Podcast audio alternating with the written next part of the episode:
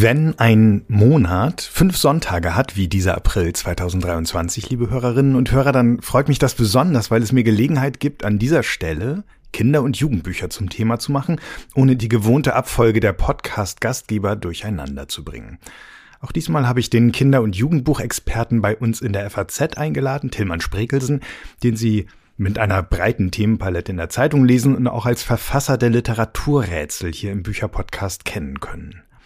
Wenn Sie ein Rätsel lösen wollen, dann empfehlen wir natürlich die Episode vom vergangenen Sonntag mit Josephine Sopper als Gast. Jetzt soll es um andere Rätsel und Wunder gehen, um Kinder- und Jugendbücher, genauer um ein Bilder, ein Kinder-, ein Jugend- und ein Sachbuch, das ich Ihnen im Gespräch mit Tillmann Sprekelsen vorstellen möchte. Mein Name ist Friedhof Küchemann. Ich freue mich, dass Sie zuhören und ich freue mich, dass du, lieber Tillmann, heute wieder dabei bist. Ich freue mich auch. Als Bilderbuch haben wir Der erste Schritt der schwedischen Bilderbuchkünstlerin Pia Lindenbaum ausgesucht. Ein, ein Buch, in dem einiges sonderbar ist. Der Himmel ist rosa, die Erde gelb, bestimmt tausend Kinder werden nur von einer einzigen Großen beaufsichtigt. Sie heißt Schäfin und sieht aus wie ein Hund. Und das ist noch nicht alles. Ja, das ist allerdings schon mal der Anfang, denn dass etwas nicht in Ordnung ist, dass die Dinge anders sind, als sie benannt werden, das merkt man schon sehr früh. Du hast es an dem Beispiel der Schäfin und dem Hund wunderbar beschrieben. Es ist eine Welt, in der Kinder betreut werden, von Eltern ist da überhaupt nicht die Rede, und in der diese Kinder konfrontiert werden mit seltsamen Regeln. Und wenn diese Regeln angesprochen werden, dann sagt die Schäfin, ich mag's nun mal ungerecht. Und das ist dann auch gut so und so geht es dann weiter. Eine dieser Regeln ist, ihr dürft eine bestimmte Linie nicht übertreten, die dieses Grundstück ganz willkürlich abgrenzt.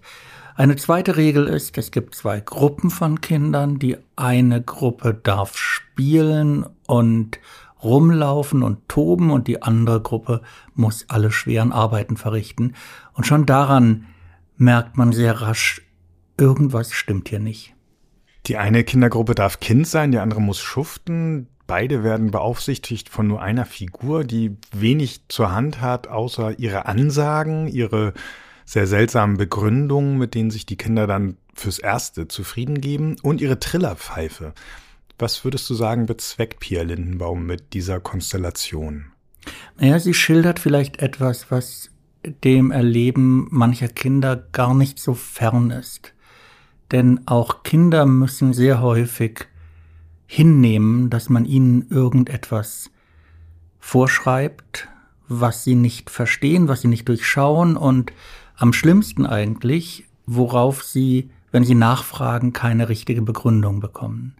Aber hier kommt noch was anderes hinzu, nämlich diese willkürliche Trennung eigentlich der Kinder, die dann unterlaufen wird, indem die Kinder sich ihre Kleidung tauschen und dann auf einmal die eine Gruppe mit den Privilegien, die schwere Arbeit verrichten muss. Die andere Gruppe, die früher schwere Arbeit verrichtet hat, hat jetzt die Privilegien. Aber was mich an dieser Stelle am allermeisten frappiert hat, ist, der Schäfin fällt das überhaupt nicht auf. Mit anderen Worten, sie hat zu den einzelnen Kindern überhaupt keinen Draht. Sie sieht keine Individuen, sie sieht eigentlich nur diese Gruppen. Diese Gruppen sind willkürlich geteilt. Und wenn die dann mal ihre Rollen tauschen, ist es eigentlich gar nicht schlimm, denn die Chefin merkt es ja doch nicht. Sie merkt es allenfalls an den leichten Schatten unter den Augen oder den etwas blasseren Nasen der Kindergruppe, die schuften muss und jetzt eben nicht mehr schuften muss, weil sie in den anderen Klamotten steckt. Und schon gibt's eine Ration extra Kekse, um das Ganze auszugleichen. Also das wird ganz leicht und ganz schnell dann weggedrängt, diese Verwunderung der Chefin, mehr ist es ja nicht. Und dann geht es einfach so weiter. Es ist also ein Buch über Gerechtigkeit, über Gerechtigkeitsempfinden und über Aufbegehren. Klingt so, als könnte es eine ganz schöne moralische Breitseite geben. Das genau aber vermeidet ja Pierre Lindenbaum. Schafft sie das? Ich denke schon, weil sie den Moment, wo dann dieser Ausbruch eingeleitet wird, dieser Moment ist eher zufällig. Also er bringt eine Entwicklung zu einem Ende, die vielleicht auch ganz anders hätte enden können. Es ist nämlich so, dass ein Ball über diese Linie fliegt und dann wird der zurückgeholt. Und auf einmal merkt man, nein, es fährt kein Blitz vom Himmel, wenn man diese Linie übertritt. Es passiert nichts Schreckliches, man ist dann schon in diesem anderen Land.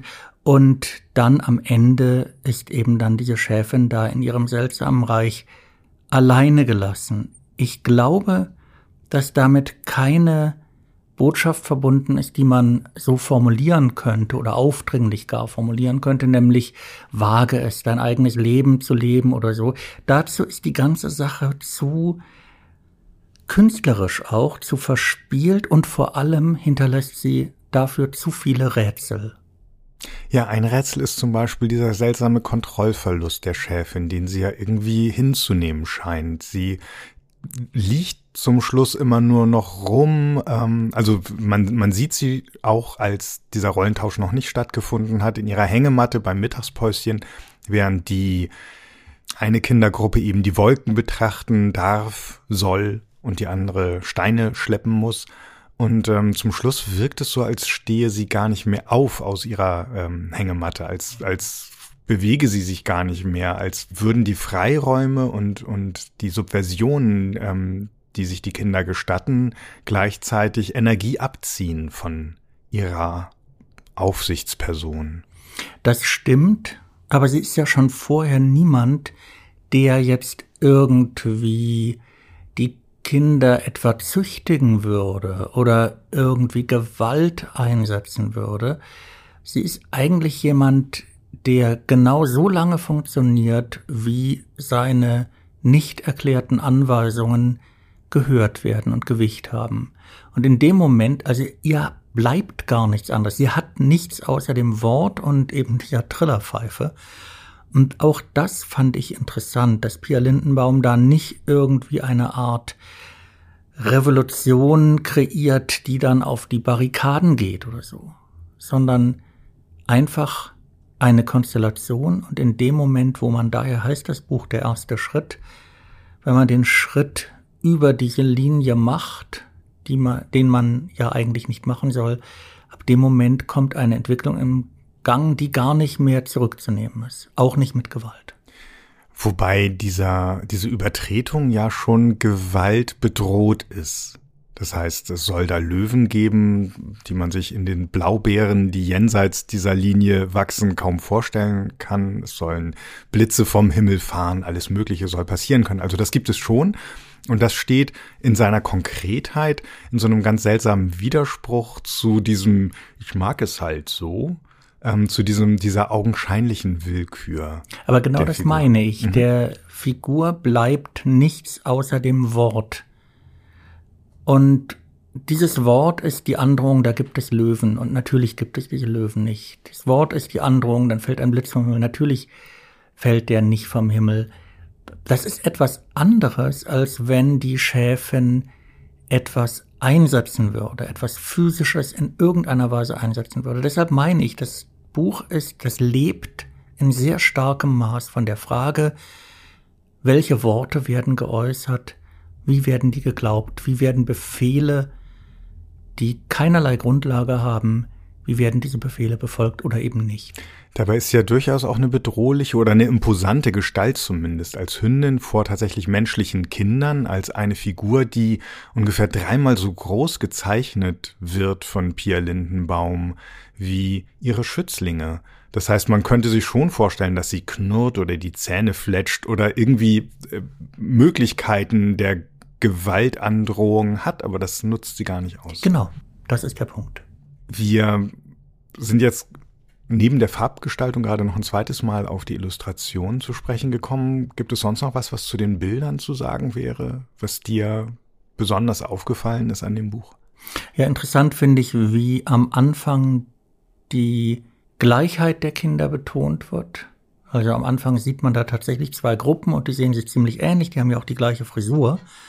Und im Verlauf des Buches wurden mir zumindest die Kinder immer individueller. Spielt ja auch eine Rolle, dass irgendwann der Topf versteckt wird, mit dem die Chefin sonst immer ihre Topffrisuren, die dann eben an allen Kindern gleich aussehen, kreiert und dann wächst das Haar eben wild und bei jedem Kind anders. Diese Entwicklung fand ich sehr interessant. Das stimmt. Das Thema Gerechtigkeit kommt ja jetzt in einigen Bilderbüchern vor. Das ist beliebt.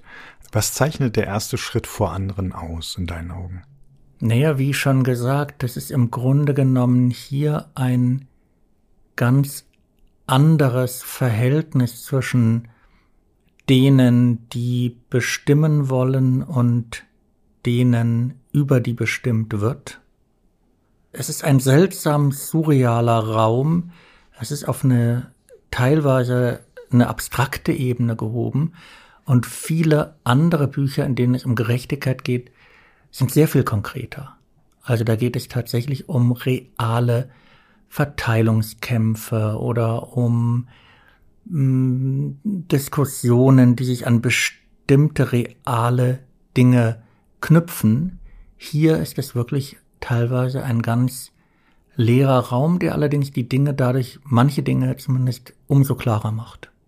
Mhm, das stimmt. Und es geht auch in vielen Büchern dann um Schlichtung oder um eine Instanz der Rechtsprechung, wenn es um Gerechtigkeit geht oder um jemanden, der sagt, was gut und böse ist oder darum, dass dann zumindest eine Gruppe untereinander das diskutiert. Und auch das findet hier nicht statt. Das ist wirklich ganz hm. diffus an dieser Stelle, um auf der anderen Seite in der Geschichte selbst dann sehr konkret zu sein. Der erste Schritt von Pia Lindenbaum wird empfohlen für Leserinnen und Leser oder beim Vorlesen Zuhörerinnen und Zuhörer von vier Jahren an. Es wurde aus dem Schwedischen übersetzt von Jana Heber, hat 48 Seiten, kostet 18 Euro und ist im Klett Kinderbuchverlag erschienen.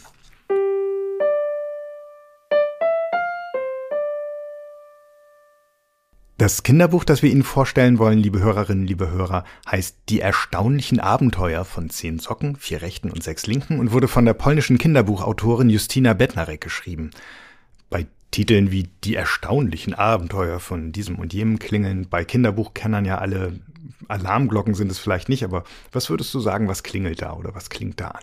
Und man könnte zum Beispiel an Lemony Snicket denken und eine Serie betrüblicher Ereignisse, aber hier haben wir es natürlich mit etwas ganz anderem zu tun, wenn hier von einer Serie, von einer Reihe erstaunlicher Abenteuer die Rede ist, dann geht es eigentlich nicht um eine Abfolge von Abenteuern. Das heißt, es geht gerade nicht darum, dass eine Sache auf die andere aufbaut, sondern wir haben es mit einer ganz aparten Konstruktion dazu, äh, zu tun. Es geht darum, dass die Frage, was passiert eigentlich mit all den verlorenen Socken hier von einem herbeigerufenen Klempner beantwortet wird, nämlich na ja, da ist doch unter der Waschmaschine eine viereckige Öffnung und da wandern die dann alle verlorenen Socken, wandern da eben dann durch. Hier ist es so, da baut nicht eine Geschichte auf die andere auf, sondern es werden zehn Abenteuer von zehn entschwundenen Socken erzählt, eins nach dem anderen. Dieser Klempner sagt dann, wenn sich eine Socke für die Freiheit entscheidet, bin ich machtlos, weil die Mutter und Bea, die beiden Figuren denen diese Waschmaschine mit den entfundenen Socken gehört, ihn um Rat und natürlich um Abhilfe gefragt haben. Die Autorin ist natürlich alles andere als machtlos. Sie weiß zumindest ganz genau, was aus den verschwundenen Socken geworden ist. Was ist denn so aus denen geworden? Das ist ganz unterschiedlich und es hängt immer auch damit zusammen, aus welchen Gründen die Socken sich für die Freiheit entscheiden. Also es gibt eine Socke, die wird ein Filmstar, eine andere wird zur Mäusemama. Sie übernimmt also Verantwortung für eine Reihe verwaister Mäuse. Eine wird sich mit einem Obdachlosen zusammentun, die besonders die mega flauschige Socke findet einen Obdachlosen und wärmt ihm den Fuß und ermöglicht ihm am Ende sogar den Rückweg zu seiner verlorenen Frau. Eine Socke wird am Ende eine Rosenblüte imitieren und dann ganz zufrieden sein als Rosenblüte-Imitat. Eine weitere betätigt sich als Detektiv in einem Café und so weiter. Also die Möglichkeiten als entflohene Socke irgendwo ein Leben zu fristen sind enorm. Ich hoffe, dass sich das nicht unter meinen Socken zu Hause rumspricht. Ähm, erstaunliche Abenteuer für wahr. Es ist auch ein erstaunliches Buch und ein erstaunlich schönes Buch, ein, ein Wort zur Gestaltung. Ja, es ist wirklich ein ganz hinreißend gestaltetes Buch. Das fängt schon an im allerersten Bild, wo als Bea und ihre Mutter ratlos sind. Und man sieht diese ganze Ratlosigkeit in den aufgerissenen Augen und in den Minen. Das ist schon sehr schön gestaltet. Das nächste Bild wiederum hat eine ganz andere Gestaltung. Da ist eine Dynamik drin, die dann doch wirklich sehr erstaunlich ist. Da sieht man den Klempner, der in der Waschmaschine herumfuhrwerkt und man sieht eigentlich nur seine Beine, aber davon enorm viele, die natürlich in eilender Bewegung sind. Also der Klempner sieht so aus, als ob er selber mit der Trommel da so rumgeschüttelt wird. Und dann sind es lauter wirklich sehr nette Einfälle. Es gibt zum Beispiel eine Socke, die Politiker wird. Und dann fliegt er, als er dann Präsident geworden ist, zum Präsidenten gewählt worden ist, wegen seiner enormen Vernunft übrigens, nicht wegen irgendwelcher populistischen Umtriebe, dann fliegt er mit einem Flugzeug und dieses Flugzeug hat am Ende tatsächlich eine gewisse Sockenform, die dann da aufgemalt ist. Also es sind lauter sehr, sehr schöne Einfälle. Dem, dem Buch liegt ja bei aller Versponnenheit ein großes und, und bekanntes Motiv zugrunde, nämlich dass etwas oder jemand verschwunden ist und dieses Verschwundensein wird in der Fantasie dann erklärt und auf eine bestimmte Weise aufgehoben oder ausgeglichen. Welchen Heilraum hat das Buch denn dann damit? Wir haben es zu tun mit Socken, die ja nicht verschwinden, weil sie aus irgendeinem Grund und gar gegen ihren Willen da in diese Öffnung hineingesogen werden. Nein, diese Socken entscheiden sich. Und die Gründe für diese Entscheidung jeweils haben fast schon etwas Menschliches. Also die eine Socke fühlt sich nicht wohl in der Gesellschaft des stinkigen Unterhemds oder so eben in diesem Wäschehaufen und sagt, da gehe ich doch lieber. Eine andere Socke fühlt sich nicht richtig geschätzt. Eine dritte Socke möchte gerne Abenteuer erleben. Ihr Herz schlägt, solange, ich weiß nicht, ob Socken ein Herz haben, aber diese Socken haben alle ein Herz schlägt eben für das große Weite und das ist dann auch die einzige Socke, die übrigens wieder zurückkehrt. Also es ist ganz äh, zauberhaft, wie hier eine Allegorie durchaus auf menschliche Lebensläufe angedeutet wird und zugleich sind in allen diesen Geschichten die Socken eben wirklich Socken. Die, das sind keine verkappten Menschen, sondern sie sind allesamt in ihrer Sockenhaftigkeit verblieben. Heldensocken mit Herz. Ich hätte es nicht schöner sagen können. Das Buch wird für Leserinnen und Leser von sieben Jahren an empfohlen, sagt der Verlag. Ähm, ist es damit, das ist ja so ein Alter, in dem man einerseits dann schon erste Dinge selbst lesen kann und will und zum anderen aber eben womöglich auch noch ganz gerne vorgelesen bekommt. Gibt es da bei dir eine Präferenz oder eine Empfehlung eher zum selberlesen, eher zum Vorgelesen bekommen? Also zum einen würde ich mit dem Alter etwas runtergehen. Ich glaube, das kann man durchaus schon mit Fünfjährigen lesen. Ich würde es vorlesen einfach deshalb, weil Erwachsene, die dieses Buch leichtfertig aus der Hand geben, dem Kind in die Hand drücken und sagen, jetzt lies mal schön, die betrügen sich um ein enormes Vergnügen. Und wenn sich diese Bücher dann für diese Freiheit entschieden haben, sieht man sie nie wieder.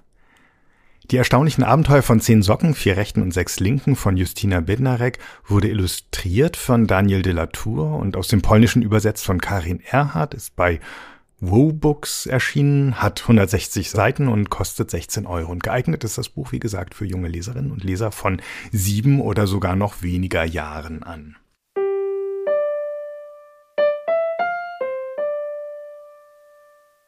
Das Jugendbuch, gerade schon Jugendbuch, das wir Ihnen vorstellen wollen, heißt Honig mit Salz und geschrieben hat es eine Schriftstellerin, deren Werk wir beiden seit ein paar Jahren schon mit großem Interesse begleiten. Was macht für dich die Stärke von Tamara Bach als Kinder- und Jugendbuchautorin aus? Das ist sehr schwierig in wenigen Worten zu sagen. Ich glaube, ihre größte Stärke ist, dass es ihr gelingt, literarische Bücher zu schreiben, die einen großen sprachlichen Anspruch haben und zugleich rezipierbar sind auch für etwas weniger geübte Leserinnen und Leser. Mit anderen Worten, sie hat eine sehr eigene Sprache, sie hat eine ganz eigene Intensität, sie schafft es auf wirklich knappem Raum jeweils ein Panorama zu entfalten und sie ist zugleich in einer Weise eine ältere Freundin ihrer Leser, die mich doch immer wieder erstaunt. Diesmal, also in Tamara Bachs neuestem Roman, fährt Ari, 13 Jahre alt, mit ihren beiden Eltern in den Urlaub ähm, für eine Woche auf eine griechische Insel. Und mir fiel beim Lesen auf, dass ich die drei von Anfang an mochte oder ganz am Anfang mochte, kann man auch sagen, und mich fragte, was denen wohl groß passieren soll, weil die irgendwie auf so eine freundliche, nette, etwas ähm, freche, unbekümmerte, eingespielte Art miteinander umgingen. Ging es dir auch so? Ja, ich mochte sie auch. Allerdings ist sehr rasch klar, was ihnen passiert, denn kaum sind sie angekommen auf der griechischen Insel, da kriegt die Mutter einen Anruf, geht ran, während die anderen schon die Augenbrauen hochziehen und sitzt dann in der Falle. Es ist ohnehin ein knapper Urlaub von, glaube ich, ungefähr einer Woche, der veranschlagt ist und die Arbeit holt sie ein. Das heißt, die Kollegen von zu Hause telefonieren den ganzen Tag mit ihr. Sie selber schafft es nicht, sich dagegen abzugrenzen. Es wird ihr suggeriert, du musst dich jetzt darum kümmern, dann hast du auch Vorteile davon.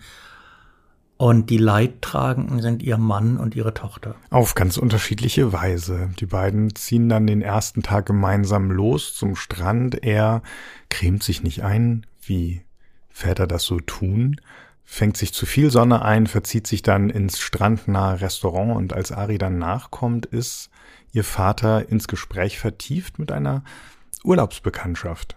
Das ist er und das ist sozusagen der zweite Spaltpilz für die Dreisamkeit, was dann am Ende sogar dazu führt, dass der Vater irgendwann verschwindet und weder Ari noch ihre Mutter wissen, wo er jetzt eigentlich hin ist, und dann kommt er irgendwann zurück. Und anders als er erwartet, ist dann aber nicht alles gut, sondern die Dinge eskalieren noch etwas weiter. Das ist sehr schön, finde ich, beobachtet von Tamara Bach, wie es sich so aufschaukelt, so eine Mischung aus Trotz auf beiden Seiten, Schuldbewusstsein durchaus auf beiden Seiten, aber nie so, dass es ineinander greifen könnte und die Situation etwa dann vollständig äh, wieder ins Reine geriete. Es ist auch so, und das merkt man dann mit der Zeit, die Mutter, die so viel arbeitet, fühlt sich von ihrem Mann nicht mehr so richtig beachtet. Also er, der auf der einen Seite es beklagt, dass sie arbeitet, vermittelt auf der anderen Seite ihr und auch der Tochter, dass es ihm vielleicht doch nicht ganz so wichtig ist, dass sie immer bei ihm ist. Also er ist durchaus auch ein Einzelgänger, ein Egoist auch in gewisser Weise. Und all das führt eben dazu, dass dieser Urlaub sehr viel Bitteres gerade für die Tochter bereithält. Mich hat diese Schwamm drüber Sprachlosigkeit der Eltern so erschüttert, also beider Eltern und auch die Hilflosigkeit, mit der sie dann versuchen, für Ari dann doch schnell alles so einzurichten, wie es denn doch eben sein muss. Hier hast du deinen Strand oder so. Und sogar, das geht sogar so weit, also ins Übergriffige hinein, ähm, dass die Eltern immer noch für sie das bestellen, von dem sie annehmen, abends im Restaurant, von dem sie annehmen, dass sie das ja immer nimmt. Und selbst wenn sie das immer nimmt, kann es ja doch sehr gut sein, dass sie das selbst bestellen will trotzdem und sich vielleicht dann doch mal anders oder vielleicht dann auch genauso entscheiden will, aber sie will sich entscheiden und auch das wird ihr genommen. Naja, die Eltern versuchen halt für sie auch immer noch in gewisser Weise eine Fassade aufzubauen und niemals sind sie so einig wie in solchen Momenten. Also ich finde, Tamara Bach findet dafür ein wundervolles Bild, nämlich die beiden Eltern rauchen.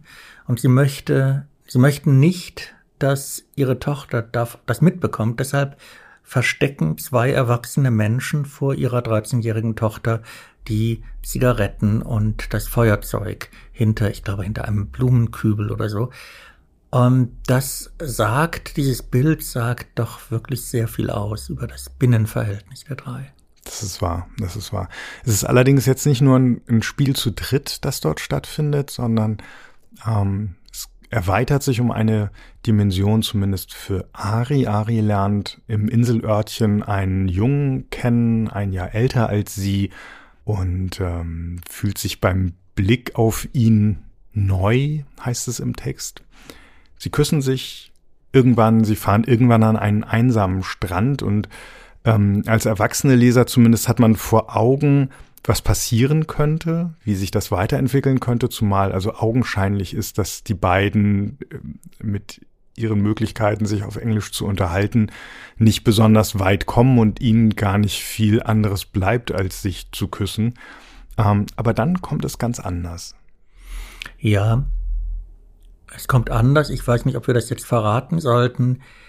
Auf jeden Fall ist damit eine Enttäuschung verbunden, für Ari eine große Enttäuschung. Aber es gibt noch eine andere Person. Als du vorhin sagtest, es erweitert sich für Ari, dachte ich für einen Moment, du meinst eigentlich ihre Freundin Elif, mit der sie sehr viele Nachrichten mit wechselt, mit der sie eigentlich lange Zeit ununterbrochen im Kontakt ist über das Handy und mit der sie eine Welt entwirft aus Enttäuschung über ihre Eltern, eine Welt entwirft, in der sie beide in den Urlaub fahren. Das heißt, sie imaginiert immer, was wäre denn, wenn ich jetzt hier nicht mit meinen Eltern wäre, sondern wenn ich mit Elif im Urlaub wäre. Was würden wir denn machen? Dürften wir das überhaupt? Würden meine Eltern das erlauben? Und diese Utopie scheint mir über diesen Urlaub hinaus doch sehr wichtig zu sein.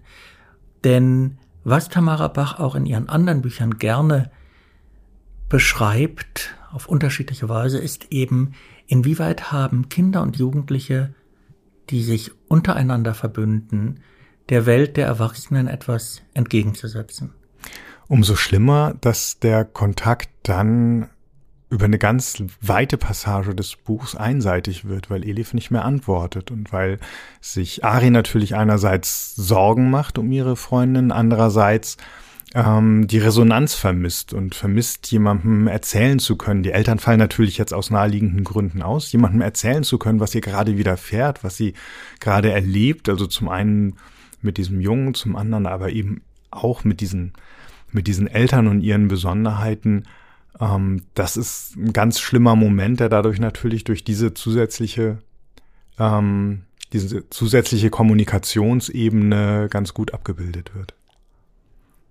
Es gibt eine Stelle, die mich befremdet hat beim Lesen. Da beobachtet Ari, wie dieser nette Kellner aus dem Restaurant in der Nähe der Ferienwohnung, den Aris Mutter sogar ganz besonders nett findet anfangs, wie der die Tochter der Feriengäste nebenan, die sind gerade erst angekommen, wie der die Tochter an der Bar irgendwie so seltsam berührt. Ähm, wie hast, wie hast du diese Passage gelesen? Wie deutest du sie? Das ist nicht unfallfrei zu deuten, sozusagen. Und das ist ja auch die Erzählkunst von Tamara Bach, dass sie wirklich sehr reduziert erzählt und jede der beteiligten Figuren diese Passage vermutlich anders deuten wird. Interessant ist aber, wie kommt das bei Ari an? Also wie ist Ihre Deutung? Wie ist Ihre Einschätzung? Und da glaube ich, da wird einmal mehr eigentlich eine Fraktur in dieser heilen Urlaubskulisse hergestellt. Das heißt, Ari kommt dahin und erwartet das eine und bekommt das andere. Also sie erwartet eigentlich einen Urlaub, der vielleicht Postkarten ähnelt oder äh, wo alle drei äh, eine unbeschwerte schöne Zeit verbringen und Stück für Stück bröckelt das und Stück für Stück werden auch Figuren, die auf den ersten Blick ganz nett oder harmlos erscheinen, gewinnen eine andere Dimension in ihren Augen. Und ich glaube, dazu ist diese Szene mit da. Es gibt viele Geschichten für dieses Lesealter, gerade für dieses Lesealter, die aus der Ich-Perspektive erzählt werden. Bei Honig mit Salz ist es anders. Da gibt es eine Erzählerin, die Ari folgt und, und begleitet und die weiß alles über sie, also innen wie außen. Ähm, was erlaubt diese Erzählhaltung der Autorin? Was macht die Entscheidung aus für diese Erzählhaltung? Naja, es geraten vor allem Dinge in den Blick am Rand des Geschehens, die Ari alleine gar nicht äh, so rasch aufnehmen würde oder so rasch thematisieren. Also die Erzählerin, die bei und mit und vielleicht auch in ihr ist, kann anders sortieren. Und das ist eigentlich mit etwas, was Tamara Bachs Prosa eigentlich auch in vielen anderen ihrer Romanen prägt. Wir sind ganz intensiv dabei, wir sind nah dabei, aber wir sind in den seltensten Fällen wirklich identisch, also unsere Perspektive ist selten identisch mit der der Figur. Wir sind den Einschränkungen der Ich-Erzählerin nicht. Wir unterliegen diesen Einschränkungen nicht. Honig mit Salz von Tamara Bach wird für Leserinnen und Leser von zwölf Jahren anempfohlen, ist im Carlsen Verlag erschienen, hat 160 Seiten, also erstaunlich schmal bei all dem, was drin vorkommt und kostet 14 Euro.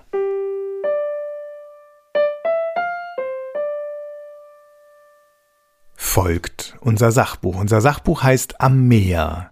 Die Welt der Küste. Es stammt von Judith Tomoki und Martin Hake und es verspricht gleich auf der ersten Doppelseite nicht weniger als fantastische Seeungeheuer, legendäre Piratinnen, den ein oder anderen Fischer frisch tätowierte Matrosen und ein Faultier im brasilianischen Küstenregenwald. Das klingt alles nur bedingt nach einem Sachbuch. Wenn du darauf hinaus willst, dass das Buch auch ein großer Spaß ist, dann würde ich dir völlig zustimmen. Denn ich meine, es gibt ja auch noch sehr viel mehr, abgesehen von dem, was du eben aufgezählt hast, beziehungsweise was in der Ankündigung dann eben zu lesen war. Also man könnte die Inuit äh, ergänzen, man könnte äh, eine, eine wundervolle Kapitänskajüte äh, ergänzen, man könnte einen Laden in dem es alles Mögliche für den Meeresbedarf gibt, ergänzen und, und, und. Also die, das Buch führt im Grunde genommen vor, welche Aspekte man alle dem Thema Meer abgewinnen kann und erstaunlich viele davon haben etwas mit Kultur zu tun. Es ist also nicht nur, wie man vielleicht erwarten könnte, ein eher Biologie oder geologiezentriertes Buch, sondern es geht weit darüber hinaus. Also kein Was finde ich am Strand, so hieß das Buch meiner Kindheit, wenn ich mich recht erinnere. Man könnte sich angesichts dieses ganzen Wissens, das hier vermittelt wird, auch Fotomontagen oder fotorealistische Ab Abbildungen in so einem Buch vorstellen. Stattdessen geht das Buch einen wirklich entschlossenen Schritt, Stichwort Kultur, einen entschlossenen Schritt in Richtung Kunst. Es finden sich Zeichnungen ausgeschnitten und zu Schaubildern oder zu Panoramen arrangiert. Was würdest du sagen, ist das Gute daran? Naja, es ist einfach ein ungeheures Vergnügen, diese Seiten umzublättern und Passagen zu finden, die also an die neue Sachlichkeit geradezu erinnern, wenn dann eben diese mit, mit Flächen gearbeitet werden, die gegeneinander gesetzt werden oder farbigen Flächen wundervoll auch eine Doppelseite. Da geht es um Fischerboote an der Küste des Senegal und diese Boote sind in einer Weise bunt bemalt, dass bei einem das Herz aufgeht über all diese Schönheit, die es transportiert. Dabei bleibt natürlich oder zum Glück die Ebene des Sachkinderbuches nicht zurück. Das heißt, es werden Fische, Krebse, Würmer, alles Mögliche an Sägetier wird gezeichnet, so dass man sie durchaus und gut wiedererkennen kann. Aber es ist insgesamt der Wille erkennbar, aus einem Buch, aus einem informativen Buch ein Kunstwerk zu machen. Und das gelingt. Irgendwas, was du vermisst hast inhaltlich? Irgendwas, was umgekehrt zu viel Raum bekommen hätte? Nein, keineswegs. Also es ging mir so, dass ich umgeblättert habe und immer nur gedacht habe, was soll denn jetzt eigentlich noch kommen? Es war doch eigentlich schon alles da. Und dann kommen eben, wie gesagt, dann kommen irgendwann die Inuit, die ich nun als letztes da erwartet hätte mit den Techniken, die sie eben haben, am und im mehr ihren Lebensunterhalt zu bestreiten. Irgendeine Lieblingsseite in dem Buch? Gar nicht schwer zu sagen. Also farblich würde ich sagen, gab es eine wundervolle Seite, die eben von Stürmen handelte. Und dann sieht man dann eben so große Wellen, die düster über alles hereinbrechen. Inhaltlich, ähm, es gibt, ja, es gab eine, natürlich die Seeungeheuer sind schwer zu schlagen, oh ja. die auf dieser Doppelseite sind. Übrigens habe ich auch erfahren bei der Gelegenheit, dass äh, diese Seeungeheuer, die man ja aus früheren Karten kennt, dass die offenbar einen Aufpreis gekostet hätten bei der Herstellung der Karten. Also du kannst sagen, ich will eine Karte vom Nordatlantik, die kriegst du dann auch mit allen Unsicherheiten. Aber wenn du dann auch noch Seeungeheuer drauf haben willst, dann ja, dann lädst du noch was mit drauf. Glitzer. Mit Glitzer. mit Scharf. Und das, das ist, wird in diesem Buch erzählt. Das wird in diesem Buch erzählt. Das ist fantastisch. Vieles andere auch, ja.